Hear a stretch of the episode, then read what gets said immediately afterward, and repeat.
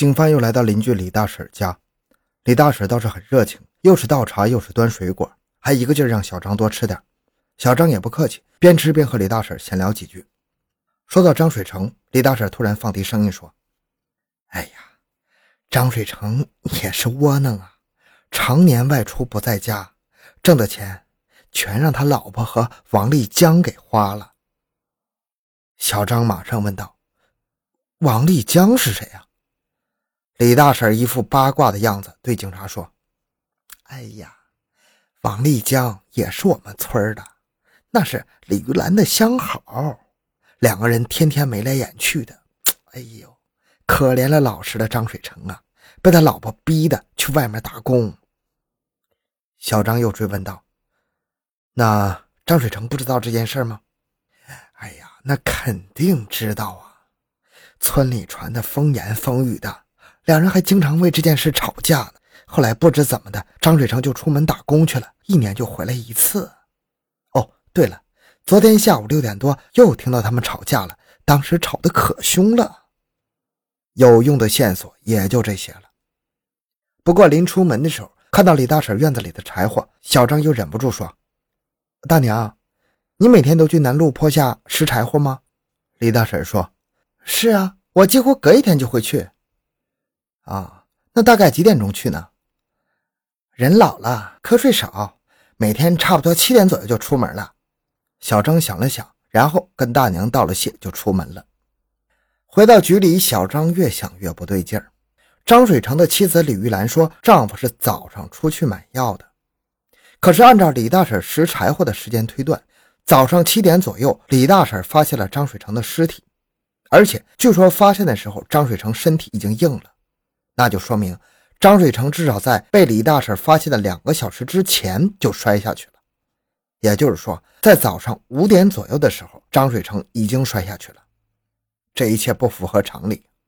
早上五点钟，药店也没开门呢。难道张水成有什么突发症，需要马上吃药吗？就算是这样，作为妻子的李玉兰不应该陪着一起去吗？而且今天问的时候，李玉兰并没有提到昨天和丈夫吵架的事情。而且李大婶提到的王丽江又是怎么回事？这时法医的尸检报告出来了，报告显示张水成的死亡时间超过了八个小时。这一切都说明了一个问题：李玉兰在说谎。警方马上以嫌疑人的身份把李玉兰传到了警局。在警局，李玉兰大吼：“你们警察是怎么回事？没有办事能力就算了，不去查案子，把我抓回来干什么？”我丈夫死了，我可是受害人。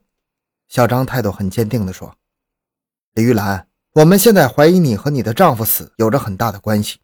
根据我们的调查，你上次对我们撒了谎。”在之后的询问过程中，李玉兰表现得极其不耐烦，所有的说辞和第一次并无两样，还一直让警察拿出证据，没有证据就放人。在被问到王丽江是谁的时候，李玉兰明显的愣了一下，不说话了。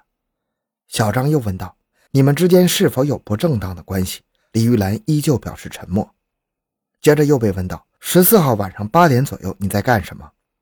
李玉兰想也不想就说：“和丈夫在家。”随后，警方又前去王丽江家询问他十四号晚上八点到十点之间在干什么。王丽江说：“一直在打牌，直到凌晨才回家。”警方问：“有谁可以证明？”王丽江立即正经地说：“那天晚上在棋牌室的人都可以证明。”后经警方证实，王丽江在十四号晚上的确是在打牌，他没有作案时间。查到这儿，警方的线索又断了，因为没有证据，时间到就只能把李玉兰给放了。晚上，女人说：“怎么办？怎么办？我今天已经被带到警察局了，警察已经开始怀疑我了。”男人拍了拍女人的背说：“别担心，只要你不说，他们就不会查到我们。再说了。”不是还有一个替死鬼吗？这就是咱们开头说的那一幕。难道这件案子中还有别的受害者吗？局里的一名老干警带着小张又来到李玉兰家，试图再进行一番查询。他总觉得这个李玉兰有问题，不甘心把她放走。临走前，老干警特别叮嘱小张一定要注意一下李玉兰的家里会不会有什么线索。李玉兰见到小张又来了，很烦躁地说：“怎么又来了？”这次又是用什么理由抓我呀？小张刚想反驳，老干警拍了拍小张，意思是让他不要多说，这次的询问工作由他亲自来做。在询问的过程中，细心的小张发现，李玉兰一直在盯着自己的手机看，还时不时的回消息。这一动作引起了小张的注意。此时的李玉兰好像丝毫不伤心，跟第一次见到的她完全是两个样子。难道李玉兰一直在演戏吗？跟老干警悄悄商议之后，小张提出要看一下李玉兰的手机。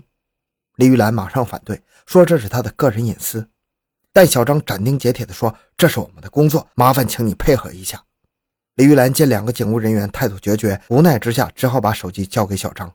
在查询李玉兰的手机时，他们发现李玉兰的聊天记录没有什么异常。但是奇怪的是，在刚才问话的时候，李玉兰明明一直在聊天，但是手机上没有聊天记录。然后在相册里还发现了一张不雅照。小张立即问道：“这张照片是怎么回事？”李玉兰支支吾吾说不清楚。那看着有点紧张的李玉兰，警察推测，李玉兰应该是发完照片之后把聊天记录删除了，不然李玉兰大可以说是自己随便拍的。可是她支支吾吾的样子告诉警方，这个手机绝对不简单呢。随即，老干警要求将手机带回去检查。经过技术人员的恢复，警方发现李玉兰不是将聊天记录删了，而是直接删除了一个人，一个网名叫“开心”的男人。而李玉兰手机里的不雅照也是发给这个人的。警方猜测，这个人很有可能是王立江啊。然后经过查询，发现这个开心并不是王立江，那这是怎么回事呢？难道和李玉兰有不正当关系的不止一个王立江？为什么其他的村民没有提到过呢？后来经过警方的大胆推测，他们认为这个开心应该是平日里和李玉兰经常往来的人，因为有了王立江做挡箭牌，这个开心就不会有人注意到，更不会想到他和李玉兰有什么关系。为了证实这个推测，警察派痕检人员去李玉兰家里进行仔细的勘查，希望可以找到关于开心的蛛丝马迹。临走时，小张还特意提醒了去检查的人员，让他们小心李玉兰家的院子结了冰，容易摔倒。没想到，小张的这一句提醒成为了破案的突破口。痕检人员到了李玉兰家里之后，确实格外的注意脚下。可就在认真盯着路看的时候，痕检人员发现。李玉兰家干净的院子里有两滴血，只有米粒儿那么大小。痕检人员马上提取了样本，然后送到实验室进行检测。检测结果出来了，地上的血确实是张水成的。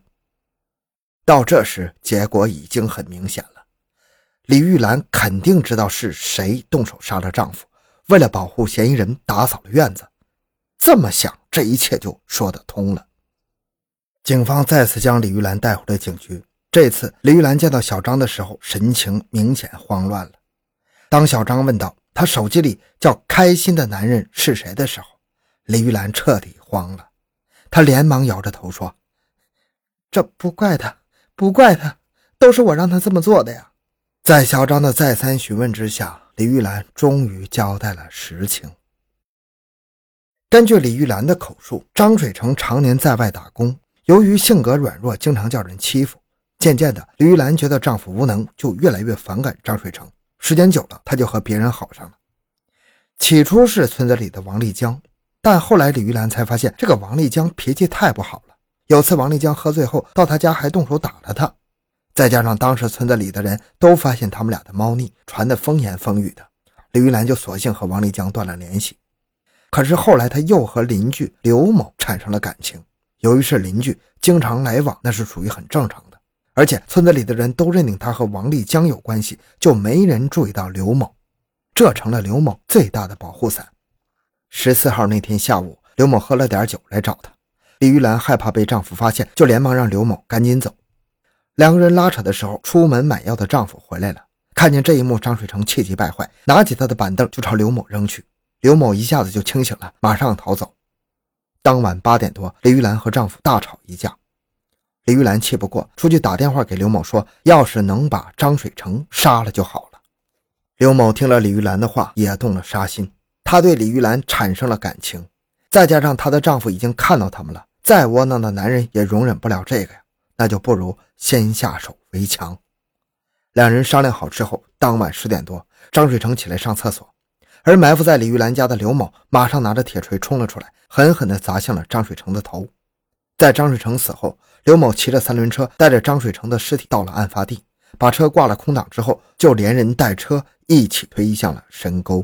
而李玉兰则把院子里的血迹冲洗干净，这就是为什么院子里结冰的原因了。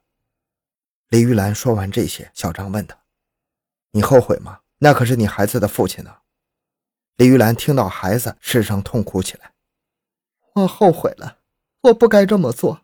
我的两个孩子好可怜，以后就没有爸爸妈妈了。”小张看着他，摇了摇头啊：“一步错，步步错呀。”大人之间爱恨情仇，最终受最大伤害的是两个未成年的孩子呀。